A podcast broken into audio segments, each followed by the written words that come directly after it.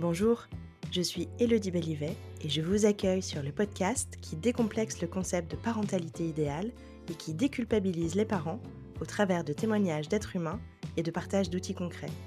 Ici, ça part en vrille. Colette m'a reçue chez son fils aîné dans cette maison atypique au volume généreux. Elle m'a conté ses histoires de voyage, ses histoires de vie, sa virée danoise en famille et en van, ou encore ses carnavals à Venise. Et au milieu de tout ça, elle m'a livré comment elle a été la témoin privilégiée du passage d'enfant à papa pour chacun de ses fils. Comment elle a pu constater l'évidence avec laquelle ils sont devenus pères. Colette nous parle de ses quatre petits-enfants, de ses deux enfants et même de son enfance. Avec elle, on traverse le temps et les époques en se laissant porter par la vie. Je vous souhaite une belle écoute. Colette, bonjour et bienvenue à mon micro aujourd'hui. Bonjour. Je suis ravie de vous recevoir. Je vais vous laisser vous présenter en quelques mots. Je m'appelle Colette, j'ai 73 ans. Euh, je suis mariée avec un Danois. J'ai eu deux enfants, Olaf et Théo, qui ont maintenant 45 ans et 36 ans. Et euh, j'ai été sage-femme, puisque je suis à la retraite maintenant. Et nous habitons à Arles, et nos enfants, tous les deux, habitent à Paris. On a quatre petits-enfants. Olaf en a deux, deux filles de 16 ans et 12 ans. Et Théo, une petite fille de 1 an et demi et un petit garçon de 4 ans et demi. Une grand-mère comblée avec euh, voilà. quatre petits-enfants, c'est chouette.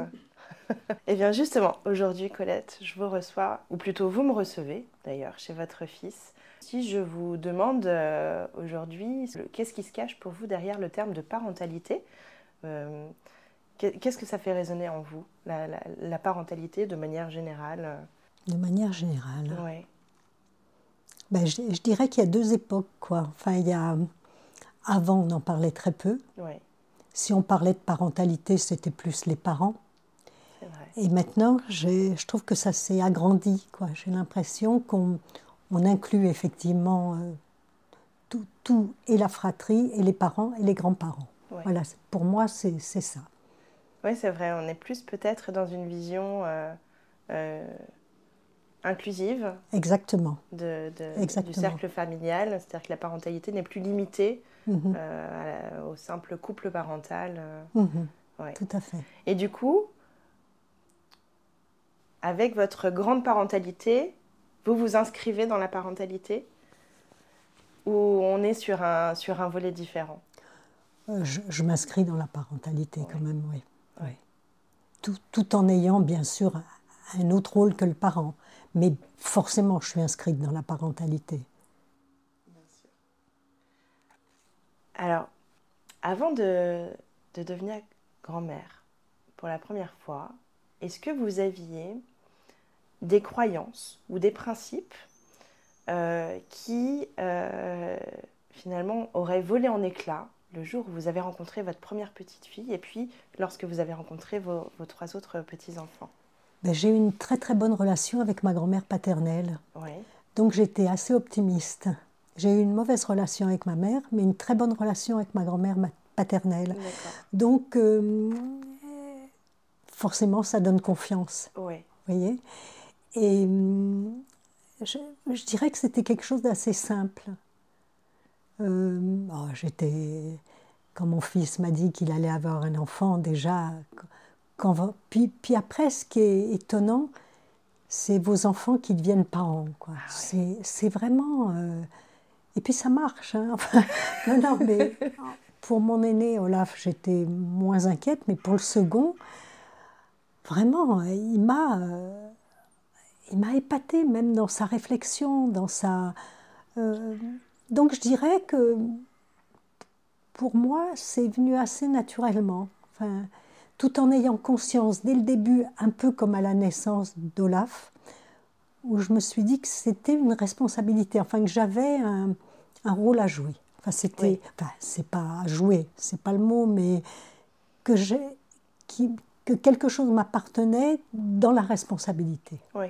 Ouais. Oui, une transformation au niveau du rôle, ouais. de la responsabilité, de, du prendre soin d'un nouvel être aussi, Exactement. de l'accompagnement. Exactement. Ouais. Mmh, mmh. Oui, donc finalement, euh, peut-être pas spécialement des croyances, mais plutôt euh, vous étiez déjà accompagné de par votre propre vécu et votre propre relation avec votre grand-mère euh, de, de, quelque chose d'assez positif. Tout à fait.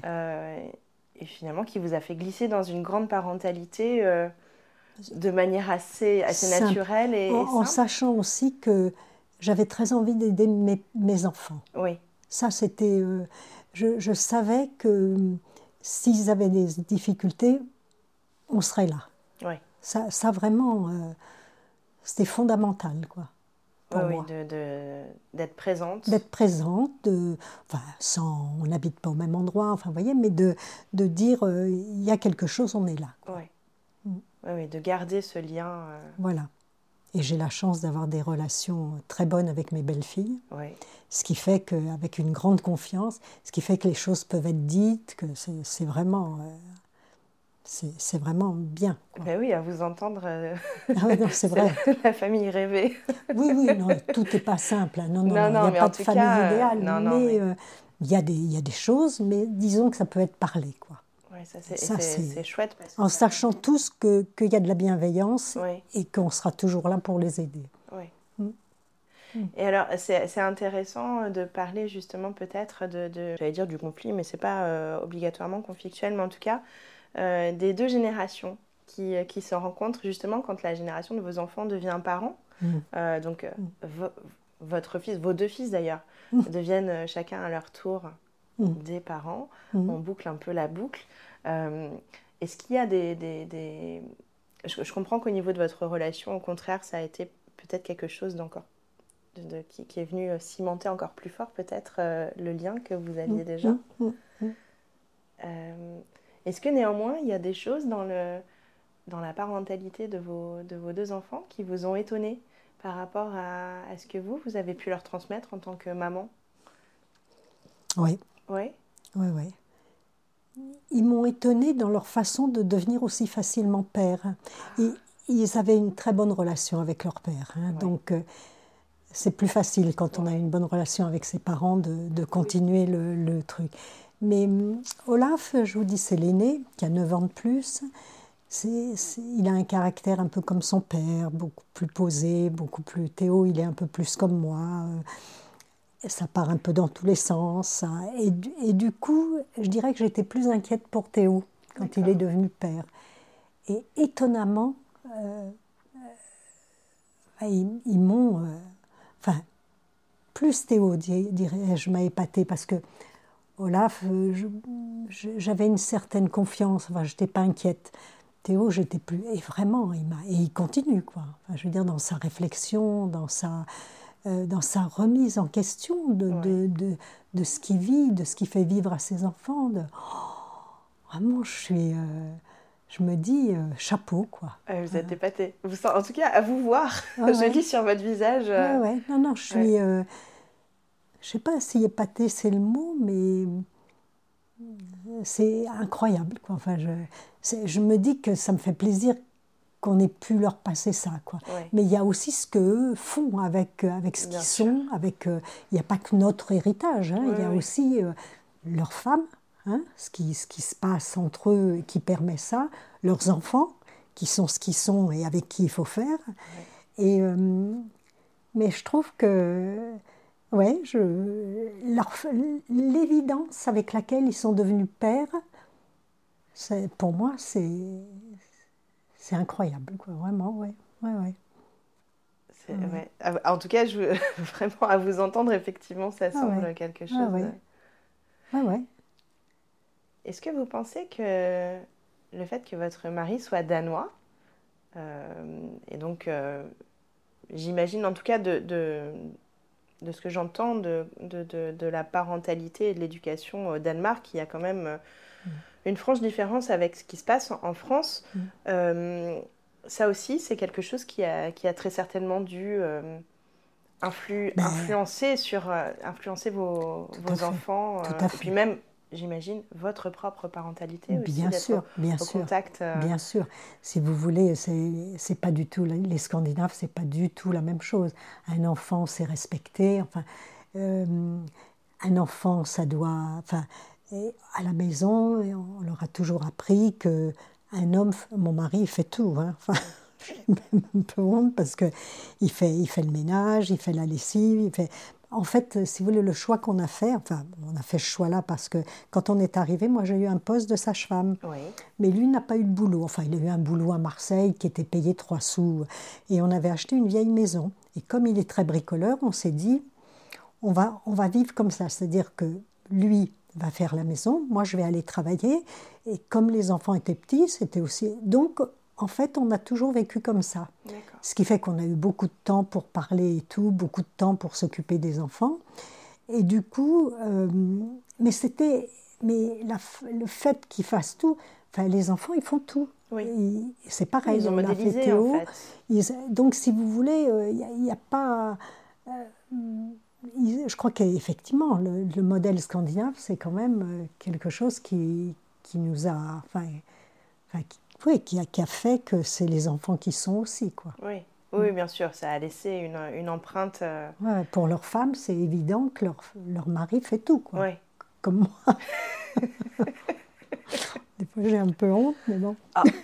Non. Il n'y a pas de, y a pas c'est un choix. C'est un choix, c'est un équilibre. Tout à fait. C'était votre équilibre, celui fait. dont vous aviez besoin en plus à ce moment-là. Tout à fait. Donc il n'y a pas de, Tout à fait. Y a pas de honte à avoir euh, du tout. Mm. Euh, Mm. Ça, euh, pour pour pouvoir avoir la chance de, de, Mm. de- si de- voulez, d'être au sage-femme à côté. Donc c'est Bien sûr, au Danemark, il y a un côté euh, euh, très très respectueux des enfants, mais aussi un, peu- un peu excessif. Vous voyez, il y, a, D'accord. il y a aussi, c'est l'enfant roi quand même. Ah, d'accord. Ah ouais, Ouais. ah ouais.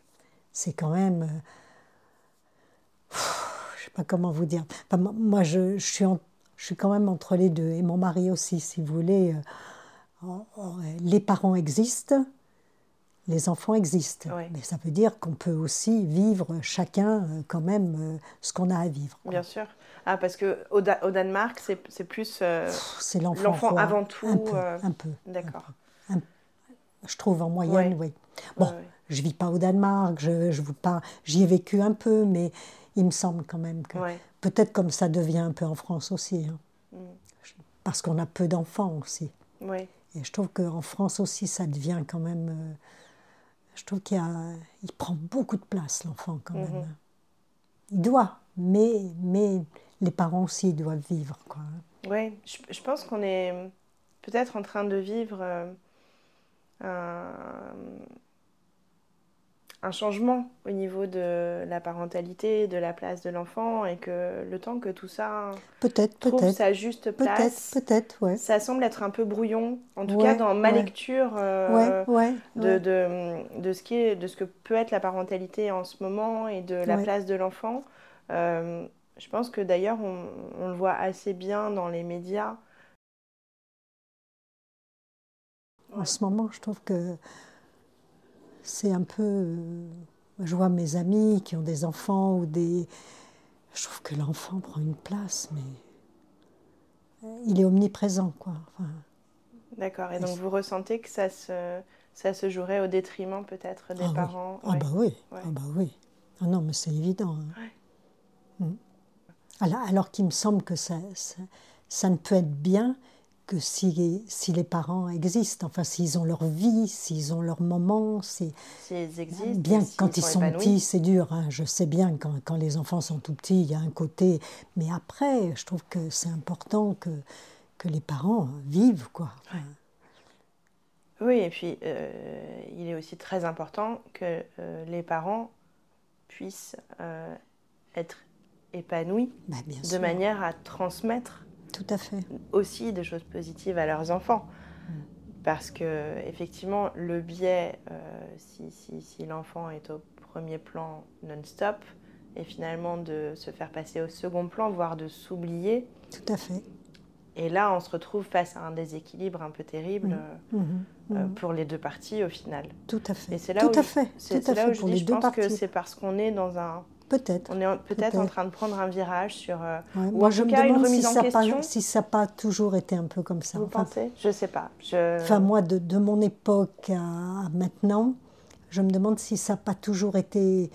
Est-ce que c'est pas plus maintenant parce qu'il y a moins d'enfants, parce que on, fait beaucoup moins d'enfants, donc euh, l'enfant devient. Euh, oui, il est programmé, il est attendu, il est planifié, il est. Il est... Voilà, puis il est et, je sais pas, je trouve qu'il y, a quand même un côté. Euh, moi, je sais pas, que, ouais, je trouve que les, les, les, jeunes parents sont un peu bouffés. Ouais. Ouais. je trouve en moyenne. Ouais. C'est intéressant. Mais je vous dis, avec des enfants jeunes, c'est inévitable. Oui. C'est ça, il y a toute une les Premières années, les premières années sont, vraiment compliquées. Euh, la tête dans le guidon, et voilà. Mais après. Euh. Ouais, donc finalement, ça, ça, ça, amène beaucoup de questions aussi, euh, mm. de, de, voir comment, bah, au travers de la parentalité de vos enfants, de mm. vos amis ou d'amis de vos mm. enfants, euh, ce que devient aujourd'hui la parentalité en France euh, par rapport à ce que vous, vous avez pu connaître aussi, où vous étiez déjà peut-être hors, hors, cadre par rapport à... à... Ben, J'étais dans un cadre dans le vôtre. Dans le mien, qui, correspondait à, voyez, qui correspondait à votre, à, à votre famille, à votre manière de mon histoire. Exactement, à votre histoire. Mais qui, ce que, ce que j'entendais par là, et je l'ai peut-être dit maladroitement, mais euh, n'était, euh, de ce que j'entends, de ce que vous me racontez, ça colle pas tellement à l'image de la parentalité traditionnelle française qu'on pouvait avoir dans les années 80. Vous avez raison. Voilà. C'était ça que je voulais dire. C'est vrai, c'est vrai, c'est vrai, c'est vrai. Mon mari travaillait pas, enfin c'est vrai. Voilà, on était euh, sur, mm. euh, sur euh, un couple parental déjà un peu hors norme. Et, c'est marrant, c'est ce, manière... c'est ce que disent les enfants. Peut-être quand ils parlent de nous, ils disent, ils disent ça. Que pour eux, c'est un schéma hors norme. Le père qui travaillait pas, moi qui travaillais même, même notre façon de vivre, vous voyez, nos relations et tout, ils le disent. quand on en parle. Donc ils en ont conscience. Ils en ont tout à fait conscience. effectivement. Et mes, petites filles, enfin ma petite fille qui a 16 ans, on a eu une discussion il n'y a pas longtemps là-dessus. Et elle dit, mais ça c'est bien. Enfin, elle, elle, était, elle trouvait ça très très bien. Je, alors je mm. suis tout à fait alignée avec votre petite fille. oui, oui, mais en même temps, si vous voulez, cette façon de vivre hors norme, c'est aussi euh, une difficulté pour les enfants après de, de, se retrouver dans une société qui n'est pas là-dedans. Donc ils ont quand même eu tout un travail à faire pour, pour, pour pouvoir s'adapter. Tout à fait. Tout à fait. Mais c'est pas inintéressant. Tout à fait. Mais, mais, euh, mais euh, ça, ça, peut créer des difficultés effectivement supplémentaires. Tout à fait. et, et, ça s'entend tout à fait. Mais ça donne aussi une richesse ça donne une liberté, à mon avis. voilà. Mais bon, de toute façon, mm. comme je leur dis, on les a élevés comme on était. Enfin, je veux dire, euh, c'est pas, c'est pas bien, c'est pas mal. C'est notre façon d'être à tous les deux qui, qui a fait euh, cette éducation. Quoi. Je dis pas qu'on s'est pas trompé. Hein. Je dis pas qu'il n'y a pas. Pas du tout. Euh, c'est impossible de ne pas se tromper. Exactement. Et heureusement. Soit parents ou grands-parents. Voilà. Mais, mais c'était nous disons. Voilà. Oui, c'était vrai, c'était authentique. C'était nous. Mhm. Hum. Par rapport à votre euh, relation à vos petits-enfants, mhm. euh, quelle serait la différence fondamentale dans la relation que vous avez avec eux par rapport à la relation que vous aviez euh, avec vos enfants sans spécialement peut-être parler d'une relation de responsabilité, peut-être sur d'autres aspects. Mm-hmm. C'est curieux ce que je vais vous répondre, mais je dirais que pour chaque enfant, c'est différent. C'est un peu comme quand on a des enfants, euh, donc ça dépend beaucoup du caractère. Donc la première que, qui est Ariane, qui a 16 ans maintenant, c'était une petite euh, très très compliquée. C'est une petite qui est précoce. Donc c'est une enfant qui a toujours été un peu en décalage. Donc ça a été, euh, même euh, ils se demandaient un peu au début si elle n'était pas autiste à l'école. C'est une petite qui est très très intelligente, mais très dans sa bulle, vous voyez. Donc je dirais que pour aller vers elle, il a fallu, euh, comment dire, travailler. Enfin ça a été, ça a été compliqué, c'est pas le mot parce que parce que je l'aimais et que c'était, vous voyez, mais mais euh, ça a été un travail, je dirais. Ça a été, euh, je me disais, il faut, il faut qu'elle s'accroche, il faut. Puis c'était difficile pour mes enfants à vivre parce que tout était un peu compliqué, s'habiller, se lever. Enfin, vraiment, ça a été une période difficile. Et puis un premier enfant. En et un premier enfant. Donc j'avais vraiment, on, les a beaucoup aidés, on on a vraiment été présents. Et j'ai eu cette impression-là de, de tout faire et puis ça a marché. Ça, c'est vraiment une relation euh, forte et, et douce et, on partage beaucoup de choses dans la lecture et tout. Enfin voilà. Après il y a eu Garance qui était beaucoup, qui était tout à fait normale entre guillemets, donc beaucoup plus simple, une relation euh, d'emblée, je dirais. Et puis après Théo, il a eu euh, Oscar. Oscar, c'est Théo petit. C'est un petit qui est hyper dynamique. Et en plus, nous, on l'avait eu plus tard. On l'avait eu, j'avais 37 ans, mon mari avait 40 ans. Donc, et puis, c'était un petit euh, qui avait tout le temps, tout le temps, tout le temps besoin de bouger, voyez, qui n'était pas du tout euh, scolairement dans les normes. Donc, et Oscar, il est, c'est difficile pour eux aussi. Euh, c'est un petit qui est beau comme tout, qui est adorable. Mais quand vous l'avez une journée, vous devez faire piscine, balade. il faut l'occuper il faut, il faut énormément l'occuper. Et il m'a étonné, mon fils, donc il est allé voir une psychologue par rapport à ça. je trouve que c'est. Et là, en septembre, ils vont aller voir quelqu'un avec lui. Il va très bien, ce petit, mais il, déborde, quoi. Vous voyez, il, est adorable. Hein. Et puis moi, moi ça, ça me ça me parle puisque Théo était comme ça. Exactement, ça vous ramène à votre propre maternité. Donc, donc on, les, on, les, rassure sur ce point de vue-là, mais en même temps, je trouve que leur démarche, ils ont raison. Et, Théo me dit, euh, il y a quand même peut-être quelque chose dans la famille qui fait, et il a raison. Et je me dis, qu'est-ce que c'est bien de d'approfondir et de peut-être aller plus loin et de sortir des choses. Euh, moi, mon père est mort quand j'avais 9 ans. Et je pense que c'est quelque chose que j'ai beaucoup, beaucoup traîné par rapport à mes enfants. Et je me demande s'il n'y a pas dans cette vitalité, j'en sais rien, hein, je ne veux pas faire de l'interprétation sauvage, mais, mais euh, c'est la question qui se pose aussi, Théo. Et puis il y a Hubertie, qui a un an et demi, qui a un alors elle, c'est un petit bijou, quoi. Tout est, tout est, elle est délicate, elle est le contraire de Oscar. tout est, donc c'est des relations simples, vous voyez. C'est. Alors qu'est-ce qui a changé par rapport à la parentalité? Bah, c'est pas du tout pareil, quoi. On est, quand on les a, on, s'en occupe à fond, mais on sait que ça va pas durer. Alors, je trouve qu'il y a quand même une, une difficulté, c'est que quand on a des enfants, ça, ça, roule tout le temps. Enfin, je veux dire, on, on, est dans un quotidien. On est dans une routine. On est dans une routine. Quand on a des petits enfants, ça c'est plus compliqué, je trouve. C'est tout d'un coup on les a, puis c'est c'est intense, vous voyez. Et après, et, quand on les a en plus, quand on est parent, je dis pas qu'on n'est pas inquiet, mais quand on est grand-parent, on est, on est, on est plus âgé déjà, donc il faut être d'autant plus vigilant. Donc il y a une inquiétude qui est plus importante. Je trouve qu'il y a une inquiétude qui est plus importante. Enfin, si vous voulez, je ne suis pas inquiète quand je les ai, mais je suis heureuse de les rendre entiers. Oui. Vous voyez ce que je veux dire Donc c'est une anxiété plutôt euh, qui serait liée à euh, potentiellement une, une, chose négative qui pourrait arriver aux enfants. Tout à fait. Quand ils sont sous votre responsabilité. Ah oui, oui, oui. Je ne l'ai pas dans la tête tout le temps, si vous voulez, ça ne m'empêche pas de vivre avec non, mais c'est en fond. En... Mais quand je les rends, je me dis, euh, ils vont bien. Je, Vous voyez? Et ça, je trouve que c'est dû au fait qu'on ne les a pas au quotidien. D'accord, oui. Il y a une vigilance euh, peut-être plus accru au moment où vous les avez avec vous voilà, ben, on a plus l'habitude, si vous voulez. Quand on est retraité, on a un rythme quand même tranquille. Hein. et tout d'un coup, là, ça. Voyez, et du coup, alors au bout de quelques jours, ça redémarre. Hein, ça, mais euh, je trouve quand même qu'il y a une.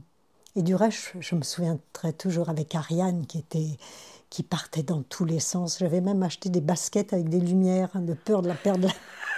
Je vous jure. C'est génial. Moi, je la voyais. Et je me souviens, je faisais un rêve, mais c'était mais récurrent, c'est rare. Hein. et je rêvais que, que, je la perdais.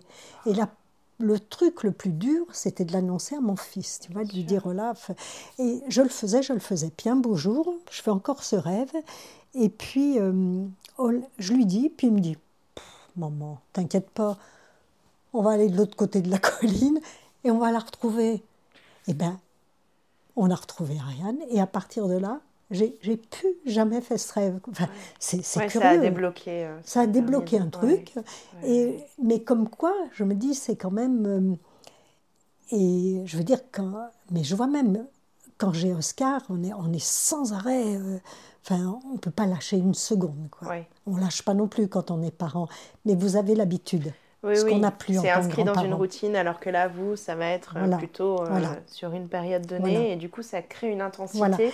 Voilà, et la relation, encore une fois, elle est différente avec chaque enfant. C'est vraiment. Elle est propre à chaque. À elle, est, elle, est, propre à chaque enfant. Garance, elle va venir, on va faire de la couture, on va tricoter, elle adore ça. Euh, Ariane, elle, elle, aime bien rien faire, lire. Voilà, enfin, bon, les, les plus petits, c'est encore. De, vous voyez, mais je dirais que la, mais la relation, quand même, elle est, euh, elle est différente parce qu'on n'est pas, on n'est pas éducateur, quoi. Oui. On n'est on n'est pas éducateur, mais c'est vrai que j'ai pas envie qu'il fasse n'importe quoi à la maison. Bien sûr. Vous voyez, il y a des règles. Bon, à table, quand on mange, on reste à table. Enfin, des petits trucs. On essaie de pas, pas, pas en mettre partout. Enfin, pas énorme, mais, mais il y a un cadre. il y a un cadre qui reste défini, que, j'ai besoin. Il y a des grands-parents qui vous disent qu'il n'y a pas de cadre. Moi, j'ai besoin. Moi, j'ai besoin. Voilà. je ne pense pas que tout, tout donner. Enfin, moi, je suis pas comme ça. Je me vois pas dire oui à tout. Enfin, je. Il y a des choses. C'est compliqué, je pense, en plus de ça. Ben, il y a des grands-parents, pas mal de euh, grands-parents comme ça. Hein. De dire oui, dire oui à tout, ça peut. Surtout avec des, de jeunes enfants qui n'ont pas la notion de, de, Tout à fait. Du danger, par exemple, mmh. tout bêtement. Tout à fait. Euh, tout à fait. Ça peut très vite mal tourner. De... Non, mais ça. Voilà. À peu près comment je me sens en tant que grand-parent. Est-ce qu'il y a des ressources extérieures qui, euh, ont pu vous aider euh, tant, tant dans votre parentalité que dans votre grande parentalité? Une astuce face à une situation euh, difficile ou inconnue Un livre Une aide de quelqu'un mmh. À un moment, euh, avec Ariane, je ne sais plus pourquoi c'était compliqué. Je crois par rapport à ses parents. Et, j'ai une psychologue que j'aime beaucoup à Arles. Et j'avais été la voir pour, pour Ariane. Mais c'est marrant, vous voyez, comme quoi quand c'est réglé, les problèmes, on les oublie, heureusement. Mais et ça m'avait fait beaucoup de bien, enfin, de, euh, de parler d'elle. Et, euh, mais vous voyez, je ne me rappelle même plus pourquoi. Donc il y avait eu cette aide-là, effectivement. Et comme autre aide, euh, ben, beaucoup d'autres grands-parents aussi qui vous disent... Enfin, moi, ce que j'aime, c'est faire des choses avec eux. Moi, j'adore, vous voyez, euh, aller au ciné, aller au théâtre, partager des livres. Enfin, quand on se voit, je me dis, il faut faire des choses ensemble. Quoi. Des fois, elles ont besoin à la maison de rien faire, de, voyez, de, surtout les grandes. Hein. Mais donc, euh, ce qu'il y a de bien avec les grands-parents aussi, c'est les échanges qu'on peut avoir sur tiens, je connais un truc là, tu peux y aller, là, il y a une ferme. Vous voyez, donc voilà, je dirais plutôt ça. Et pour l'aide, donc je vous dis, il y a eu cette psychologue qui, qui m'a fait beaucoup de bien de, parler. Et puis, j'hésite pas, enfin, je me dis, si j'ai des. Euh, si j'ai des problèmes, je n'hésite pas à aller la voir. Enfin, c'est toujours très. Puis c'est quelqu'un que j'aime beaucoup. Et hum, qu'est-ce qu'il y aurait d'autre comme ressources ah ben, Nous, ce qu'on aime beaucoup, c'est les, les, faire voyager, si vous voulez. moi, je, fais de la couture un peu. Donc, à, à partir de 9 ans, on les emmène à Venise. Et je fais le costume et on va au carnaval. Donc on a amené Ariane quand elle avait 9-10 ans. Euh, on, amène, on a amené Garance l'année dernière, pareil. Et ça, c'est des moments... Euh, c'est extra. Vraiment, c'est... Et pareil avec les petits, selon comment on va évoluer nous, bien sûr. Mais si vous voulez, il y a des choses où je trouve que c'est important de, découvrir ensemble euh, des, ça, c'est un. En plus, nous, on adore Venise, donc c'est une façon de le, vivre avec eux. C'est une tradition extraordinaire que vous avez mise en ah place avec vos ah petits-enfants. Ah oui, oui, non, ça c'est bien. non, non, ça, ça c'est. En plus, c'est vous qui confectionnez le. Oui, le costume. Nous, on s'en achète, euh, enfin bon, des petits trucs, euh, voilà, mais je, je le refais, ouais. Je le refais. Oui, donc ça, en plus, ça leur fait un souvenir physique. Ça, c'est avec Garance. Génial. Ça, c'est Garance l'année dernière. Ouais, et ça, c'est nous deux. Et je lui avais fait euh, une cape et tout. Ah ouais, non, c'était ah, super. C'est génial. Ouais, oui. c'est super. Ouais. ouais. Et puis, euh, on part beaucoup en Grèce. On adore la Grèce, moi et moi. Et on part euh, en moyenne deux mois et demi par an là-bas. D'accord. On échange en fait nos maisons à Arles. Et, et là, on, on est parti l'année dernière. Et pendant une semaine, les enfants viennent nous rejoindre. Tout, L'année dernière, il n'y avait pas Théo, mais l'année prochaine, enfin, pas cette année, mais l'année prochaine, vous voyez, on essaie toujours d'avoir des. Et puis, on leur a fait découvrir Athènes l'année dernière. D'accord. Oui, donc vous avez vraiment des temps de partage euh, à, la fois euh, chez vous, euh, de manière informelle, si je puis dire, mais aussi ah oui, à l'extérieur. avec une ouverture finalement sur d'autres cultures, Absolument. sur d'autres paysages. Le Danemark, bien sûr, aussi. Alors, ce qu'on avait fait il y a quelques années, Olaf et Théo, Van, il a, il a, il a, eu, il a vécu jusqu'à 11 ans au Danemark. Après, pendant trois ans, il est allé vivre en Suède. Ses parents ont divorcé. Après, il est retourné au Danemark. Et les enfants n'arrivaient pas bien à comprendre euh, euh, ce qu'il avait vécu. Donc, ils lui ont dit euh, pourquoi on ne ferait pas un voyage? Et donc, on a loué un camping-car. On a pris une voiture et tous, on est partis donc au Danemark d'abord, puis après, on est allé en Suède où Van avait vécu. Et ça a été. On est allé dans son collège. Vous avez retracé sa vie? On a retracé sa vie. Ouais, ouais. Et on est allé dans le collège de, de, de Van. Pour vous dire l'esprit scandinave, ils ont ouvert la veille le collège. Imaginez la même chose en France. Van téléphone en disant voilà, j'ai été élève chez vous, j'ai toute ma famille qui est là, j'aimerais leur faire visiter. Pas de problème, venez demain. Il y avait les enfants dans l'école. Hein. On a visité, ils nous ont fait visiter le, là où on mange, le self-service, qui était déjà un self-service à l'époque, la salle de musique, la salle où on faisait les tartes. Et les filles étaient, à l'époque, il n'y avait que Garance et Ariane, puisque Théo avait. Mais on, a fait un album après, qu'ils ont ici, et c'est resté un, quelque chose de formidable. Quoi. Et pour les garçons, ça a été important parce qu'ils ont, ils ont mieux compris.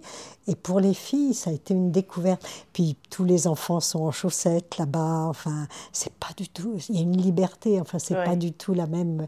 Mais vous vous rendez compte, le lendemain de la rentrée des classes, nous fait C'est vraiment un état d'esprit complètement différent. C'est un état d'esprit. Pas du tout sur la, la rigidité qu'on peut connaître. Donc voilà, ce qu'on essaie, si vous voulez, c'est de raconter notre vie et d'ouvrir sur, euh, sur euh, ce qu'on qu'on peut leur faire vivre. Quoi. Mmh. Ah oui, de de se transposer comme ça dans la vie de son père et de son grand-père. Mais c'était vraiment la demande euh, des garçons quand même. C'était vraiment eux qui disaient on comprend rien et on s'est dit ben on va. Mais c'est vrai que c'est compliqué, hein. surtout que sa maman a eu quatre maris. Enfin bon, ça a été. Ah oui, oui, oui, oui. Donc. Euh, Elle a une vie remplie. Oui, oui, tout à fait. Mais ça a été, euh, ça a été drôlement bien. Et pour eux, et pour les enfants, et pour nous. Oui, et pour vous aussi. Et pour nous. Partager quand même, c'est. Euh, ah, c'était euh, très bien. C'est vraiment hors du commun. Ouais, comme, euh, ouais, je sais pas, on s'est dit, pourquoi pas, quoi. Puis le camping-car. Ça, c'est chouette, c'est l'aventure. Oh, dormait là-haut. Puis la Suède, c'est un pays magnifique. Oh, c'est, mais c'est dur. On s'arrêtait, il y avait des lacs, on se baignait. Enfin, puis y a pas, la nature est belle. Enfin, c'est un pays magnifique. Non, c'était bien. Une chouette ressource que vous nous partagez, Colette. ça me donne des envies de nature, là. Ah oui, ah ouais, ah ouais. n'hésitez pas. Bah, hein. oui, oui. Entre le Danemark et la Suède, c'est vraiment des, beaux pays. Hein. Oui. Puis il fait bon. Je n'ai pas, encore, euh, pas encore eu la chance de, de, visiter ces pays-là. Mais... La vie est chère, quoi. C'est ça qui est dur. C'est très, très cher, la vie. En même temps, il y a beaucoup de campings gratuits. Oui. Vous voyez, donc on peut camper. Mais euh, c'est cher. Bon, ça se prépare. Voilà. Je, vous remercie pour cet échange parce que c'était très riche. J'ai voyagé avec vos mots, vos paroles et, hein. c'était vraiment chouette. Euh, j'ai mm. presque envie de devenir une de vos petites filles et d'aller à Venise avec vous euh, au prochain carnaval. Donc je, vous remercie pour de m'avoir reçu. Je vous remercie de votre générosité ce matin aussi. Mm-hmm. Avec plaisir.